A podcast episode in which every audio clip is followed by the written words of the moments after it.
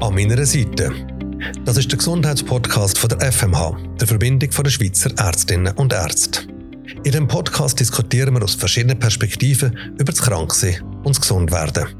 Mein Name ist Patrick Rohr, ich bin Journalist und Moderator und bin heute gespannt darauf zu hören, warum der Max Schwarz mit seiner komplexen Mehrfachdiagnose am liebsten bei seiner Hausärztin ist. Max Schwarz, 60 Jahre alt, Unternehmer im Lebensmittel- und Pflanzenhandel im Kanton Aargau. Blenden wir zurück ins Jahr 2017. Sie sind damals Mitte 50 gewesen, 55 ganz genau, und haben eine Arthrose gehabt, Schmerzen gehabt und sind darum auch zum Hausarzt gegangen. Aber der Besuch hat sich dann ganz anders entwickelt als erwartet. Was genau ist dort passiert? Ich habe noch nicht einmal richtig gewusst, dass das eine Arthrose ist. Ich habe es angenommen, es hat mir einfach immer bewegt beim Fuß und bei den Schultern. Und dann bin ich so mit dem Hausarzt und äh, habe ihm das gezeigt und dann hat er gemeint, ja, äh, du bist ja schon länger nicht bei mir gewesen. Dann müssen wir gerade das Blut anschauen und da hat es eine Blutentnahme gegeben. Er hat dann da effektiv geschaut, wegen der Arthrose, hat das auch festgestellt, hat dort, äh, mir auch sehr schnell äh, eine Diagnose können geben und dann haben wir darüber geredet, wie man da vorgehen kann, was man noch präventiv machen kann. Und ich bin heim. Dachte, ja, das ist äh, tipptopp, da können wir jetzt etwas machen. Gegen da, wo ich gegangen bin. Äh, dann läutet äh, das Telefon am Abend und seine Praxismitarbeiterin teilt mir mit, sie sollten morgen unbedingt noch mal kommen. Der Dr. Müller möchte sie gerne noch mal sehen. Der Zuckerwert ist so hoch, das, das müssen wir unbedingt gerade anschauen. Und da sind Sie nochmal vorbeigegangen? Da bin ich dann gegangen, ja, am nächsten Tag gerade, äh, mhm. am Morgen, gerade der erste Patient. Den Arzt habe ich über Jahre, habe ich schon kennengelernt, sagte mir, äh, du, äh, das ist eindeutig, also das ist Diabetes, wir machen jetzt mal einen Check. Das müssen wir jetzt so schnell wie möglich einstellen.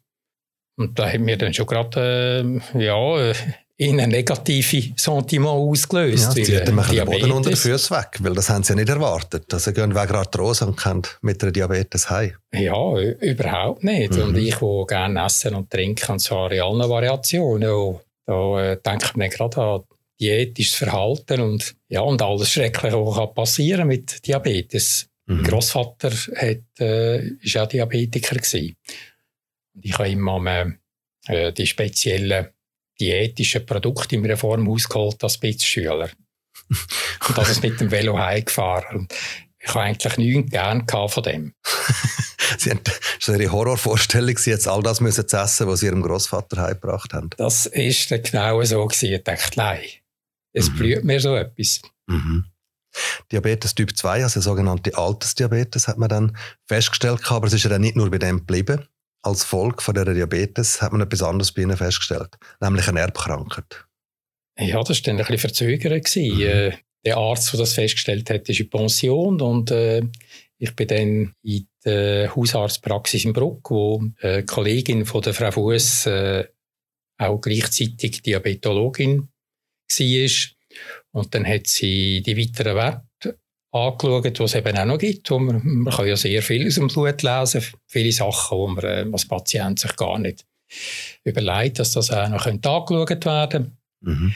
Sie hat eine erweiterte Untersuchung gemacht bei einer Blutentnahme und teilt mir dann mit, ja, da der Eisenwert, äh, der ist ja so hoch. Das ist etwas 20-fache, was normal ist.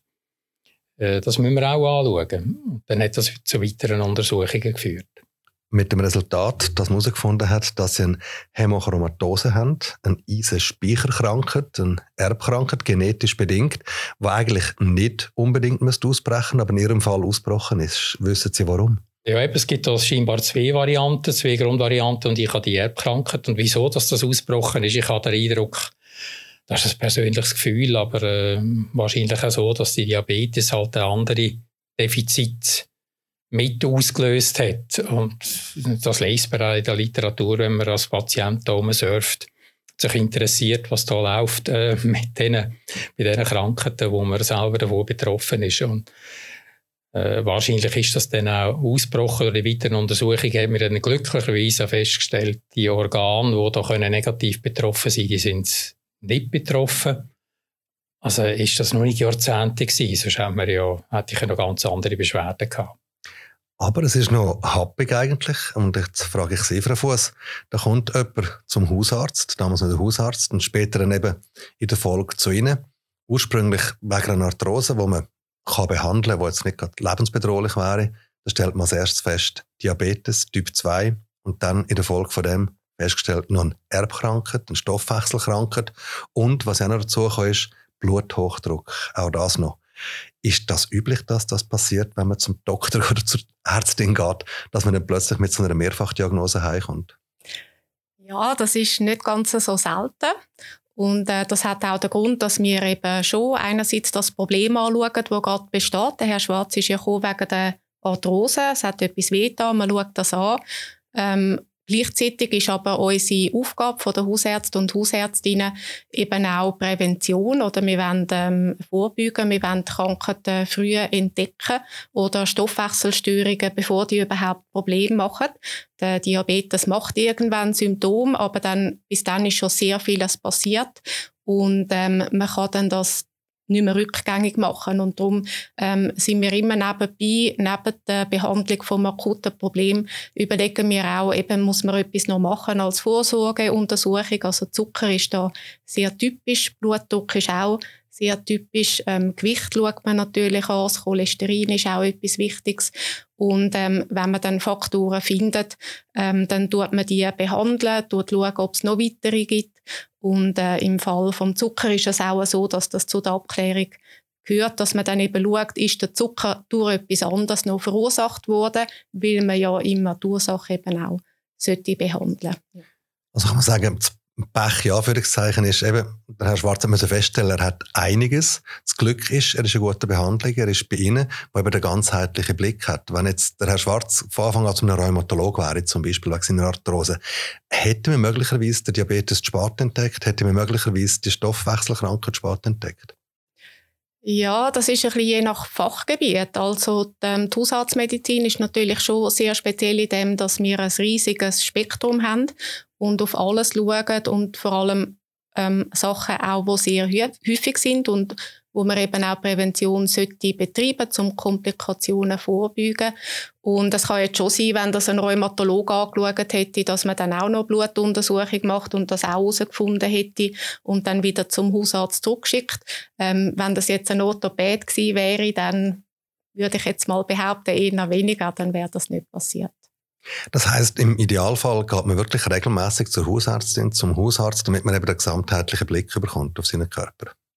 Genau, also es ist nicht so, dass man jetzt alle zwei Monate muss vorbeikommen wenn man kerngesund ist, das auf keinen Fall. Und ähm, es lohnt sich auch nicht, alles irgendwie zu untersuchen, was möglich ist. Der Herr Schwarz hat gesagt, man kann ganz viele Sachen im Blut untersuchen mhm. und einmal alles macht keinen Sinn. Aber jetzt eben gerade so, so Sachen, die sich halt auch mit dem Alter ein bisschen entwickeln und äh, wo auch ein bisschen zusammenhängt. Man sagt dem auch so, das metabolische Syndrom, dass die Erkrankungen häufig zusammen ähm, auftreten. Das macht schon Sinn, das zu suchen. Ähm, weil, wenn man es dann eben erkennt, wenn der Blutzucker ein bisschen zu hoch ist oder der Blutdruck ein bisschen zu hoch ist, dann kann man sehr viel machen. Teilweise ohne Medikament, einfach durch Bewegung, durch gesunde Ernährung, ähm, dass dann eben man gar nie ein Medikament muss nehmen, im Idealfall und eben auch keine Komplikationen von dem hat und trotzdem noch eine Lebensqualität hat. Wo stoßen denn Sie als Hausärztin an Grenzen? Wo müssen Sie aber sagen, okay, das ist jetzt wirklich etwas für einen Spezialist, wo Sie nicht mehr können, die Behandlung von Herrn Schwarz garantieren ähm, Das ist, wir behandeln die meisten Situationen selbstständig und abschließend. Das sind äh, laut Opsan-Studien sind das ähm, über 93 Prozent ähm, von den gesundheitlichen Problemen, die wir selber behandeln. Und ähm, dann gibt es aber die weiteren 6 bis 7 Prozent, wo man dann eben weiterweisen. Und das ist, wenn es spezialärztliche Untersuchungen braucht, die wir in der Praxis nicht können durchführen können. Oder auch, wenn es halt wirklich das Spezialwissen braucht. Und wir machen vor allem das, was häufig ist und, und das, wo man nicht einen riesigen Aufwand oder Untersuchungsaufwand kann machen kann. Das ist eine verrückte Zahl. Über 93 Prozent. Bei den Kosten verhalten sich gerade umgekehrt. Etwa 8 Prozent der Gesamtgesundheitskosten sind die Kosten, die Sie am Schluss generieren als Hausärztinnen und Hausärzte und der Rest sind dann eben Spezialbehandlungen. Herr Schwarz, warum haben Sie gefunden, mal, es richtig, ich gehe weiterhin zur Hausärztin und suche mir jetzt nicht einen Spezialist, der meine Diabetes könnte behandeln oder wo meine Stoffwechselkrankheit könnte behandeln? Für mich ist das ist ist es wichtig, dass man eine Ansprechstelle hat. Äh, der Hausarzt hat das Koordinative für mich. Und gerade die Spezialisten, die tun sich eben um die einzelnen Elemente kümmern und tun dann die, die auch weiterleiten. Aber das muss ja wieder neu zusammengefasst sein. Äh, klar, wenn man etwas hat, denkt man, man möchte zu den bestmöglichsten Fachkräften gehen. Und Spezialist tönt ja schon nach der weiß alles. Der kommt raus. Der, ja, äh, ja. Musst, musst den Besten nehmen. Und wenn, äh, wenn man gerade im Kollegenkreis sich unterhalten, dann hat es natürlich mehrere in dem Alter, die das Gleiche haben. Dann musst du zu dem, musst du zu dem. Ich mache es dann so, äh, wenn ich jemanden weiss oder wenn ich jemanden kenne, tue ich das den Hausärzten mitteilen. Mhm. wenn ich muss gehen, sage ich, kennt die Idee oder ich kenne die selbst, was halten sie von dem, wenn es darum geht. Mhm. Und dann ist es wieder am gleichen Ort. Äh, was ich auch festgestellt habe, jetzt bei, bei diesen Spezialisten Herumreichungen, wenn ich dem so darf sagen, durch meine, durch meine Gesundheits- oder Krankheitsvita, äh, die, die versuchen schon, bemühen sich schon können zu koordinieren. Aber oft weiß der eine schon nicht ganz genau, was der andere gemacht hat. Und dann müssen sie all die Krankengeschichten auch lesen. Also ich bin dann gleich immer wieder als Patient aufgefordert, mich genügend mit dem zu befassen, was ich vom anderen weiß, dass dann der nächste Spezialist auch wieder ein gutes, eine gute Einführung hat, dass er in, in dieser Sequenz, wo er mich da behandelt, mhm. dass dann das auch rauskommt, würde ich mir wünschen. Und ich nicht nochmal die gleiche Blutuntersuchung mache und äh, nochmal genau das Gleiche mache, dass die Unterlagen auch zusammen sind. Also mhm. da finde ich einen wesentlichen Vorteil, wenn das ein, ein Hausarzt macht. Das ist jetzt richtig ein schönes Plädoyer für die Hausarztmedizin für den Fuß. Mhm. Ähm, und trotzdem ist es ja so, der Hausarzt, Hausärztinnenberuf scheint gar nicht mehr so furchtbar attraktiv zu sein. Es gibt einen Haufen Ort Mängel auch. Ein Haufen Ärztinnen Ärzte, Junge, entscheiden sich für eine Spezialisierung. Möglicherweise auch, weil man mehr verdient, stelle ich mir vor. Was macht es, dass Ihr Beruf nicht so attraktiv ist? Offensichtlich im Bild der Bevölkerung, aber im Bild der Ärztinnen und Ärzte selber? Mm, also ich bin nicht sicher, ob es wirklich nicht attraktiv ist. Also viele Junge sehen das. Es gibt die Vereinigung von der jungen Hausärzte Schweiz, wo sehr viele Mitglieder hat und einen großen Kongress macht. Und äh, die möchten von Anfang an Hausarztmedizin machen, weil es sehr vielfältig und spannend ist. Ähm, es ist vielleicht teilweise ein bisschen in der Bevölkerung, eben wenn man jetzt nicht so die Erfahrung hat, dass man eben Spezialist tönt ja schon so nach, man weiß alles und äh, man weiß auch vieles, aber halt in diesem Fachgebiet. Und äh, die Hausärztinnen sind ja auch ähm, Spezialistinnen. Wir sind einfach halt Spezialistinnen für, für das Ganze, oder? Mhm. Wirklich für das ganze Spektrum. Herr Schwarze sind ja Vater von vier Kindern und eine Tochter von ihnen die ist Ärztin, hat gerade Staatsexamen abgeleitet. Richtig, wird, sie, ja. wird sie Hausärztin oder tut sie sich spezialisieren? Hat da der Vater schon ein bisschen Einfluss genommen auf die äh, Berufswahl? Gar keinen Einfluss genommen. Ich denke, es ist wichtig und gut, wenn sie sich für viele Fachgebiete interessieren. Mhm. Dann äh, kann sie in eine gute Richtung so oder so gehen. Aber es ist noch nicht klar, in welche Richtung das es geht. Überhaupt nicht. Das ist noch offen im Moment. Das ist absolut offen, ja. ja. Frau Voss, ich bin auf der Suche nach einem Hausarzt in der Stadt Zürich. Und ich habe wahnsinnig Mühe, einen zu finden. Wo ich auch her telefoniere, sagt eine nette Frau am Telefon, Entschuldigung, wir sind voll, wir können leider niemand mehr aufnehmen. Das ist ein, ein Problem. Was kann ich denn machen, wenn ich jetzt trotzdem gerne einen Hausarzt hätte? Wie finde ich denn einen in der Stadt Zürich? Ja, das ist eine große Herausforderung. Das ist wirklich nicht einfach und ähm, das ist wirklich auch etwas, wo man daran arbeiten müssen. Ähm, da sind eben auch die jungen Hausärzte dran, da sind wir als Verband dran, dass wir das attraktiv gestalten auch bei der Weiterbildung und äh, Werbung machen dafür, dass möglichst viele den Beruf ergreifen. Man hat natürlich den Fachkräftemangel überall, der betrifft nicht nur Hausärzte und Hausärztinnen. Ähm, dort ist es natürlich speziell relevant, weil das die erste Stelle ist, wo man rangeht und wenn die fehlt und man muss direkt zu den Spezialisten, ähm, dort kann man vielleicht noch erwähnen, dass so durchschnittlich in einer Konsultation schaut eine Hausärztin oder ein Hausarzt über vier Probleme an in einer Sprechstunde. Mhm. Wenn man natürlich dann stattdessen zu vier Spezialisten muss gehen, dann wird es ähm, ziemlich ja, aufwendig und, und teuer. Das ist nicht ideal.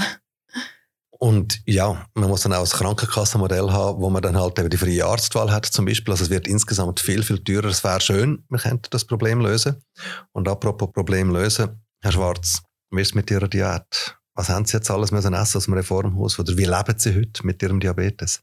Ich lebe bewusst nicht aus dem Reformhaus, sondern wenn ich dem Reformhaus gehe, dann möchte ich etwas, was mir auch so Spass macht. Mhm. Äh, ich kann das gut können einrichten, die, äh, die medikamentöse Einstellung, die hilft mir, dass ich eigentlich äh, problemlos alles kann essen, was ich bisher gegessen habe, zum mhm. Teil in beschränkteren Mengen. Ja, das, da hat es eine Veränderung gegeben, aber sonst nicht. Und diese Speicherkrankheit, was hat die für einen Einfluss auf Ihr Leben und auf Ihr Wohlbefinden?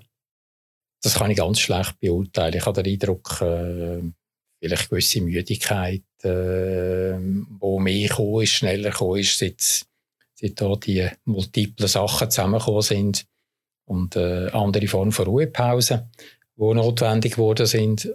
Aber das kann ich so einstellen, ohne dass ich jetzt finde, meine Lebensqualität äh, sei da schlechter geworden. Wie häufig treffen Sie Frau Fuss? Wie häufig müssen Sie vorbei zur Konsultation? So zwischen drei und sechs Monaten ist der Rhythmus. Und wie lange hat der Herr Schwarz, also auf mich macht er einen purli munteren Eindruck, mhm. äh, noch Aussicht auf so eine Lebensqualität, wenn er jetzt hat, wenn er regelmäßig zu Ihnen kommt, Frau Fuss? Also sehr gute. Ähm, entscheidend ist da schon, dass er Medikamente einnimmt. Noch entscheidender ist auch das mit der Ernährung. Ähm, da kann man sehr viel natürlich machen. Präventiv sowieso ist das Beste. Äh, da muss man gar nicht erst kommen. Und, ähm, aber auch, wenn man es dann einmal festgestellt hat, und man hat es ja auch festgestellt, wo man eben noch bevor Symptome auftreten sind oder dass, dass der Hausarzt die Untersuchung gemacht hat. Und ähm, dann kann man sehr gut und lang mit dem leben, ohne Komplikationen. Das sind doch schöne Aussichten. Danke vielmals, Frau Fuss. Merci vielmals, Herr Schwarz. Schön, dass Sie bei uns gewesen, im Podcast. Und falls Sie, liebe Zuhörerinnen, liebe Zuhörer, jetzt sagen, ich würde meine Geschichte auch gerne mal erzählen, oder Sie eine Anregung oder ein Feedback haben, dann melden Sie uns das. Am besten geht das über die Webseite www.anmeinerseite.ch.